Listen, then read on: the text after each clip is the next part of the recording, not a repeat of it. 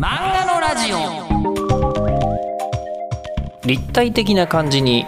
話がなってきましたよ。はい。ということで梅沢俊先生第3回でございますがあの本当にあるありとあらゆるタイプの絵を描ける方が連載をこうやる。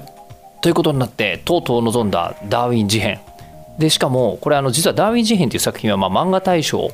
取られて、えーいましてでそのあの漫画大賞をお受けいただいた時にあの梅沢先生、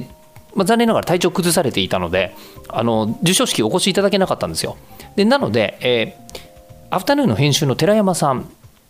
にですねあのその時ゆっくりいろいろとお話をお伺いして、えー漫画なんかあの持ち込みだったみたいな話を聞いてですねそんなことあるんだと、まあ、梅田先生みたいにね実績のある方の持ち込みっていうのはちょっと驚きだったなというのとあとさまざまなこうあのアドバイスというか、まあ、編集さんってこういうことするんだよねっていう当然のような、えーことではあるんですけどあのこういう意見を出しましたみたいなお話をお伺いしたことがあったんですよ。で今回もあの担当はもちろんあのこう変わらず寺山さんがやってらっしゃるのでで寺山さんも一緒に来てくれていたのでダーウィン事変に関しては直接聞いてもいいだろうということでごく稀にある編集さんご登場のパターンでございます。ちなみにあのプラスアルファの情報を言うと寺山さんはあの天国大魔教、ね、石黒正和先生のねあの担当とかでもいらっしゃるんですけどもさてじゃあそれではえちょっとまた話が立体的に複数の人が登場してなっていく梅沢俊先生第3回でございます。どうぞ。ここでやっとこうダンダーウィン事変の話に入ってもいいかなっていう気がはい。したのですが、じゃあちょっと長期連載はその生存の大きな理由でやってみようかなという気持ちがまあ生まれなんかまあそうそれももういろいろんな理由が多分もうごちゃごちゃに混ざってるんだと思いますね。はい。あのその気持ちが生まれて、でどこで連載をされても、うん。あの不思議はない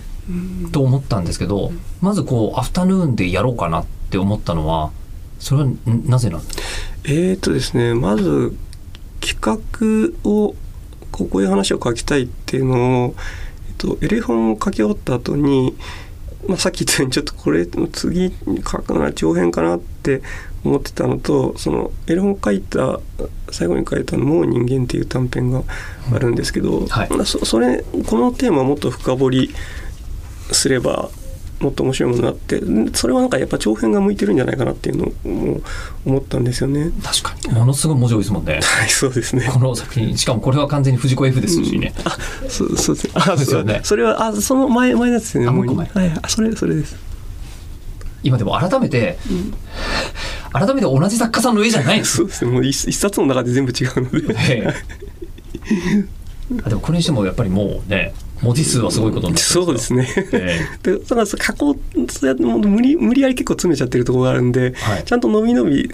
あのテーマを書書ききれようと思ったら、やっぱ、そういう意味でも長編のスタイルの方がいいかなっていうのが。あの、あったんですよね。このダーウィン事変のアイデアを。はい考えてた時にそれでどっかそうすると習慣は、うん、あの無理だなと思って体力的にあのしんどいのでそうするとなんか月刊誌でなんかいいとこないかなみたいな感じで結構100ページぐらいのあのプロなんかプロットタイプというかなんかバーッとこんな感じの話ですっていうのをちょっと書いて。あネームよりももうちょっといやそうですね。ネームネームの状態ですはい。基本的に、でそれを100ページぐらい書いたのをあの一気にさ3箇所ぐらいにも持ち込んあそうなんですか？なんですね。そう,、はい。そうなんですね。はい。ああアフタヌーン以外にもあの月刊誌でちょこの辺だったら合うんじゃないかなみたいはないところで。いなんだろういいもう本当に一個一個言ったりした方がいいのかもしれないですけどやっぱ帰ってくる返事とか返ってくるの時間かかっちゃうんで結構あのちょっと見てもらいたいんですけどって言ってあのあと持ち込みも僕したことないんでしたかったんですよね。いろんなちょっと編集。したかった。持ち込みややったことないじゃんと思って。それでなんかいろんな編集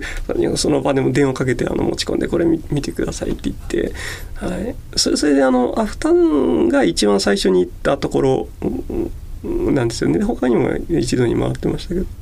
そこまたあの賞金嵐のいやでもちゃちゃんとあの連載の企画としてっていうことで あの、言ったんであのその時のメンタルに近いものが出ちゃってるようなうーんでも本当長編やるっていう感じなんでしんどいなと自分でも思ったんで本当その前にすごい当時ジムにねめっちゃ通って体力を少しあなんかあ上げてですねななんか体力が余ってるとなんかやんなきゃいけない感じになるじゃないですかやっぱ。そそういう状態にこうテストステロン値を上げてですねそれでも一気にその勢いで持ち込みいろんなところ回ってやろうと思って。筋トレが最小最強のソリューションであるみたいな 気持ちでやってらっしゃった。の、はい。それでもひなんかねこうそれでそれぞれあの結構いご意見とかあのいただいてあのなるほどっていう感じ。で基本的にやっぱあのどこもなんか編集さんちゃんと見てくれて面白いって言ってくれるんですけどこれどうそれでどうやって売るのって これどうどうやれば売れるのっていうやっぱうんちゃんと人気作となってもうそあのちゃんと単行本も当たってっていうのが多分見えない話だったと思うんですよ。それだから基本的にはそれを言われて面白いと思うけどな何を売りにするしてヒットさせるみたいなこと結構言われたんですよね。その時に僕そういうのを結局言われてなか来なかったんであっていうのとあともさ結構20年前と今とではなんか出版事情というかねなんか結構全部当てなきゃみたいなそういう感じなんだなと思って 編集振って。そうそういう意味でなんかなんかやっといてよかったというかなんかあなんか身が引き締まった 感じがしましましたね。新しい価値観が、うん、まあ、もたらされたみたいな。そうですね。なんかやっぱちゃんちゃんとあ当てようみたいな気持ちがなないと。ダメだなっていう のはそれ思いました。アフタヌーンさんにはあんまり言われなかったんですか？あだからアフタヌーンさんに持ってった時もなんか最初に見ていただいた方もやっぱ面白いとは言ってくださってでも他の編集共有してくださったんですけど編集部全体に。まあそれもやっぱこれどどう面白いけどどうやっていいもうなんかちゃんと読者獲得できるものをするっていうのを言われたんで、ね、でその時は対応されたのが今の担当者の寺山さんではない違う方だったんですけど、えーと、いろんなとこ行って結局そういうことになるのであので自分で考えたんですよね。こう何でも考えても別に売れてないですし今までも。なんかこうこうすれば売れますみたいなことが言えないんですよね。これ言っても なんでしょう。うんなんでしょう。全然わかんないですしどうすれば売れるか。というのもなんで基本的にだからちょっと2回目ぐらいに寺山さんに会う時にじゃもうどうすれば売れるかは全然分かんないけど何が書きたいか分かってるんでノートにあのこんな話でこんなこと語りたいですっていうのを全部書いてそれをあの延々と2回目会った時ぐらいに寺山さんにずっと話したんですよ。もうここういうのが書きたいんですよねって言ってテーマ書きたいものがこれで語りたいストーリーがこれでっていうのでこれがあるんでちょっとこれをどうにか売れるようにするにはどうしたらいいですかねっていうのを僕が放り投げた 感じです。あのいい商品を作ってるメーカーさんが、えっと、なんか流通会社とか広告代理店の人に相談するみたいな、うん、そうですね。だそうそういう、なんかどうすれば売れるか、俺はわわからないんで、本当でもそれそれはむしろ編集さんの方がよく知ってるだろうとあの思って これ、これどうすれば、なんかねあ、ちゃんと読者獲得できますかねっていうのを相談したっていう感じです。寺尾さん、なんて答えたんですか？あ、もう中、中入っちゃいませんか？すみません、寺山さん、いきなり入ってきてもらっちゃって。いえ、とんでもないです。お邪魔いたします。すみません。じゃあ、そうですね。どうやったらダヴィン売れるのかと、はい、梅沢さんが相談されたわけですよね。なんで答えたんですか？で、あの、もうあのまあ、持ち込みに来ていただいた作品編集部全体で回覧した時にあこれ面白いなと思って自分はすごいテーマが面白いしいいなと思って担当希望を出して担当に就かせてもらったんですけどで梅沢さんの作品自体は前からもちろん読んでいて知っていてでも本当な短編というかなな長編を書かれてなかったんで、まあ、なんでなのかなとも思って話を聞いたらその短編だとなかなか多くの人に読んでもらえなくてどんだけどうすれば多くの人に読んでもらえるかっていうのをおっしゃったんであその意識があるんだったら、うん。手が組めるなと思ったんですよ僕逆に。それまでは意識がない可能性がある やっぱり。でもそういうサッカー性ですもんねここまで拝見してると。やっぱり短編ってすごい漫画に漫画で売れるのに短編ってやっぱ梅沢さんもおっしゃってたんですけど難しくてなんでかっていうと漫画って連載でたくさん売るもんがあるからいいんですよ。こう長編ものって何十巻とかあったりしますね。それで売れるというかみんなが知ってってくれるって感じなんですけど短編は文字通り一冊しかないんでそれで多くの読者を獲得するって相当至難の技だったんでそれで長編でこうこうこういうのが書きたくてとにかく多くの人に読まれたいって言われた瞬間にこうああいけるなと思ってうん。じゃあその場合はこうしましょうっていう打ち合わせをさせてもらったっていうのが最初ですね。お互いどんな具体的な事柄がやり取りされたか覚えてますか？覚えてますねその梅沢さんが持ってきてくださったプロトタイプというか一番最初のネームを読ませていただいてたんででそれでまあ今とはやっぱり違う違うというか書かれてることは同じなんですけど流れ的にちょっと違ったりとかした部分ででこの要素を多分最初に持ってこないと1話で使わなきゃいけないんでみたいな話をさせていただいたのを自分はなんか覚えてますね。そういえば漫画大賞の授賞式の時とかはもう全部寺山さんにお答えいただいてはい、いるんですけどそれで覚えてるのが「チャーリーもうちょっと可愛くしましょうよ」みたいな話したっておっしゃってましたよね。そうですね。ええはいはい。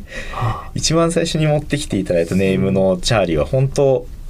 人とチンパンジーのもう CG で合わせて真ん中ぐらいみたいな、あリアルにあったらこうだなっていう見た目だったんですけど話のテーマそのものがかなり重いというか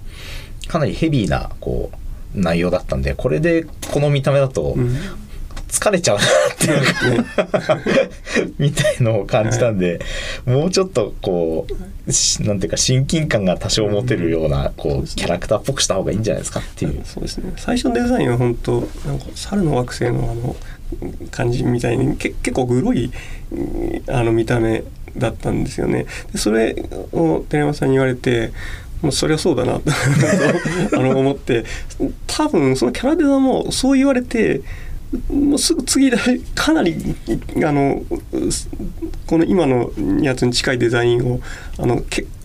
本当に思い切ってあのか結構ポップな感じのデザインにしてあの寺山さんにお見せしてあそれでこれでいこうっていうふうになったと思います。ですね。いやもうやっぱり受ける印象がガラッと変わったので、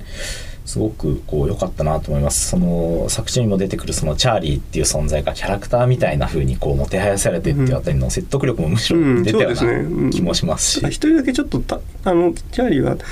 なんでしょうタッチも違うんですよね。他の人物では割とリアルで線をいっぱい入れて描くんですけどチャーリーは本当シンプルな線線も少なくてあの陰影もそんなあの線でつけてない。でちょっと記号的なまあ他の人間と比べてちょっと浮き上がらす感じで描かれてますね。いや今思いましたけどあのこれって今までに短編ごとに絵柄を変えてきたっていう技のある作家さんじゃないとできない作り方なんじゃないですか。あの要はもっと親近感持てるようにというある意味お題じゃないですけどみたいのを出してパンと答えられる方はそうそういないとは思います確かに。だからあのなんて言うんでしょう。あの浦沢直樹のような絵も描ければ あの藤子不二雄のような絵も描ける方だからこそできる。田中田中圭一さんじゃないと描けないですよ。あとは。あとは。思ってない。いやいや田中さんはあの田中さんがその技術を要して長編を書くイメージはあまりないですけど、ええ、でもこれ結構とんでもない技術ですよね。そうですね。だと自分も思います。あこここまでこううまく描いてくださるんだなっていうのはちょっとやっぱり改めてのキャラクターデザイン見てびっくりしましたね。うん器用貧乏みたいな。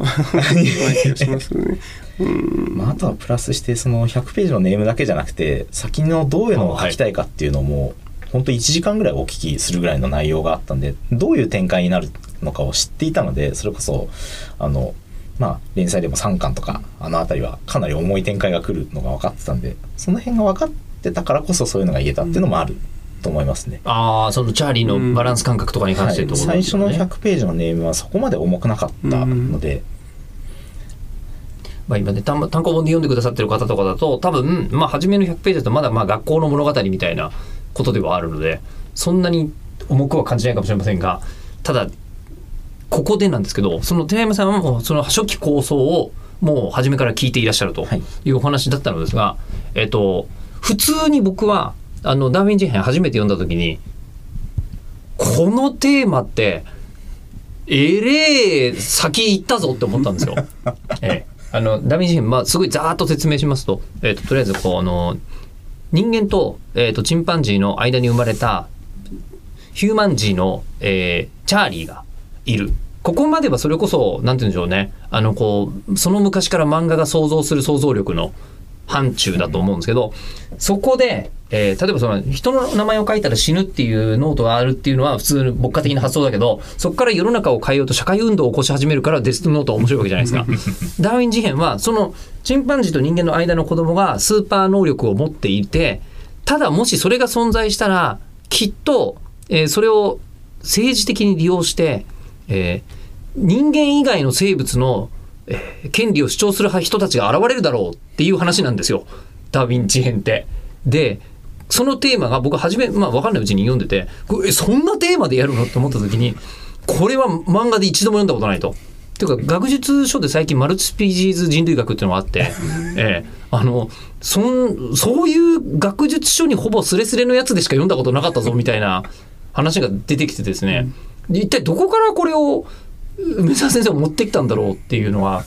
本当不思議でしょうがないというかあのそれどこから持ってきてるんですか？それはもともと自分が興味があって読んでるものがそういうのが多かったんですよね。そのだだなんかそアニマルライツ的なことっていうのはむしろなんだこういうの書こうと思ってから後で結構読んだ感じなんですけどあの普通にえっ、とダーウィニズムとかあのリチャード・ドーキンスであったりとか利己的な遺伝子とかそうそうですね、ええ最近だとスティーブン・ピンカーとかなんかそういう進化的なあの観点から人間を見るっていうようなあの本が結構ポピュラーサイズが好きでと読んでいたんですよね。それで一方であの自分が興味があったあの政治哲学のあの本を結構読んでたんですけどそれがあのアメリカのリバタリアニズムについてえあの一時期興味があって、そういうあの本を結構読んでたんですよ。で政治哲学って結局あのどどこまでが、えっと、あの人間が行える正当化される範囲なのかみたいなあの話なんですけどあのそれをなんか両方読んでたらこれな人間で区切る意味ってななししなきゃいけない理屈って何かあるって思い出すんですねそうすると、まあ、あのドーキンスとかも結構昔に書いててその種差別っていう言葉も確か利己的な遺伝子の段階でもう一度出さ出してるんですよね。でそそれも文脈のもう何か特に他の霊長類と比べて人間だけがあの何か守らなければならない存在であるというようなものはそのダーウィニズムから出てこないよっていうような話をちょっと書いてたと思うんですけどそういう視点が一方であってなんかそれをがなんだろうこのヒューマンジーという存在でうまくつなげられて一個のアイデアになるんじゃないかっていうのがあったと思いますね。あのそれをこうなんていうんですかねあの趣味でそのアニマルライツだったりとか、うん。そのこう政治哲学の本あの本を読んでるっていうこと自体があの漫画家のために漫画家さんが読む読書とだいぶ違うぞっていう気がするんでもですけど。そんなになの難しい本じゃなくて本当ポピュラーサイエンスなんであのなんか一般にみんなが楽しめるように書いてあるあの本を本当好きで読んだりししてたんですよね。まあどっかで漫画でつ使えればいいなみたいなことはありましたね。このエレフォンっていうあの漫画も、まあ、基本的にその、まあ、バラバラ入ってる話だとあのそんなになんでしょうバラバラなんですけど自分の中のテーマとしてはちょっとなんかアアナーキズムというかでななんとかこれ俺は本当にあの政治権力が嫌いなんですよね。アナーキズムは初期から貫徹されています。そうですね。はいだななんとか、なんなんとかこうなんだろうアナーキーでいけないかなみたいな気持ちで書いてはいたんですよ。でも考えてなんかそれはやっぱ難しいかなみたいになんかいろいろ思い出したりとかうん。そのアナーキズムってうん。一番アナーキーなのはなんか人間人権が大切みたいなことをお題目的に言われると切れるみたいな作品は今までもいっぱい書いていらっしゃいまして。うん、えーでそこが核にあるんだろうなと思ったけどそれを一番具体的に物語で言ったら人間以外にそれ言わせたらその説得力たるやないということですよね。そうですね。なんか自分の中で興味があるものが、このヒューマンジーっていう存在でうまくつながるんじゃないかなというのは思いましたね。特にエレフォンのさっき言ったもう人間っていう話は、生命倫理みたいなあの話なんですよね。それはでも、とえっ、と、人間の、えっ、と、今でも問題になってますけどあの中絶についてちょっと扱ってるものなんですけど、まあ、どどの段階から人間なのか権利があるものなのかっていうような話なんですけどこれをもっと深めてあの書けるな書きたいなと思った時にちょっと人間だけ書いてもダメだなと思ってあのそれ全部を射程に入れてあの書けばもっとテーマが深められるなと思ったんですねだからそういう意味ではヒューマンジーって何かそういう考えていたことを結構出しやすい存在だなと思ってあの生命倫理について大真面目に考えていらっしゃる方が世の中にいっぱいいらっしゃるの間違いないじゃないですか。ただ生命倫理をエンターテインメントに持ち込もうとした人がほぼ皆無そうですね。だから動物の問題とかもあのいっぱいね先人書かれてる方いっぱいおられるんですけど、やっぱりエンタメにはしにくいですよね。僕それを一番やっぱ困りましたね。あの最初打ち合わせする時も、まあ、センシティブな話題でもあるし動物の扱いをどうすればいいのかとか言ったことも別に答えが今の段階で出てない非常にコントラバーシャルなあのテーマなのでほ本当ねエンタメにしづらいんですよ。ですよね だからちょっとどうすればいいですかってあの 聞いたんですよね。なんで答えたんですか寺山さん。いやでももうシンプルにななんていうんですかねそれそのもののエンタメ性というか面白さっていうのは、多分読んでいかないと入っていけない面白さなのでではないところでやっぱり引っ張らざるを得ないので、まあ、それこそテロとの戦いがありますとか、そういった時空の部分ですよね。うん、あとのあとねルーシーとの友情でったりとか。シーとの友情とかっていうのが入ってくると読みやすくなるので、だからあのルーシーみたいなその、えーいわゆる人間側のこうチャーリーと仲良くなるキャラクターの存在とかあとテロの話とか最初の構想からあったんですけど確かもうちょっと後だったんですよね登場予定が。そね。それをもうちょい早めてもらうことで1話からみんなが入ってこれるんじゃないかとっていう話をあでも生命倫理の人たちはこのやり方があったのかって多分驚いてるという。まあ思考実験に近いと思いますね。だから、うん、ただそのあのチャーリーがすごい一方であともう一人個人的にはもうファイヤーハーベントってやばすぎるだろうっていう。あのヘルシング大佐に僕はすぐるような、あの本気の久しぶりにやばいキャラクターやばい悪役がよ出てきたなっていうふうに思って読んでるんですけど、チャーリーが淡々としてる分、はい。ファイヤーベントが、はい。あの立ってくれないと。アイアベントは本当書いてて楽しい。なんか全然つまらないですね。あのかねはセリフを書いててスラスラいくらでも出てくる。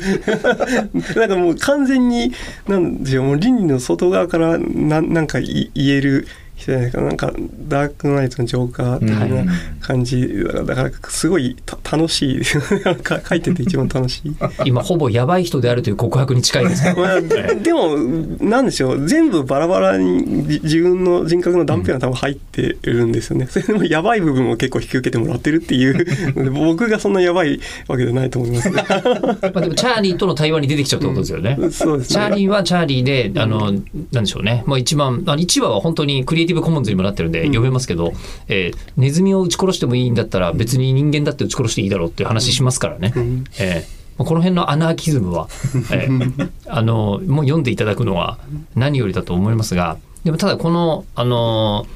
面白いことは間違いない。はいえーで、そして、あの画面とかに関して、もうできる、あの作業というか、できる工夫は全部されてるわけじゃないですか。されたとはいえ、まだ一般的なテーマでないことは間違いうんない。で、そして、連載としてはっきり言えるのは、まあ、キャリアとして初めてですよね。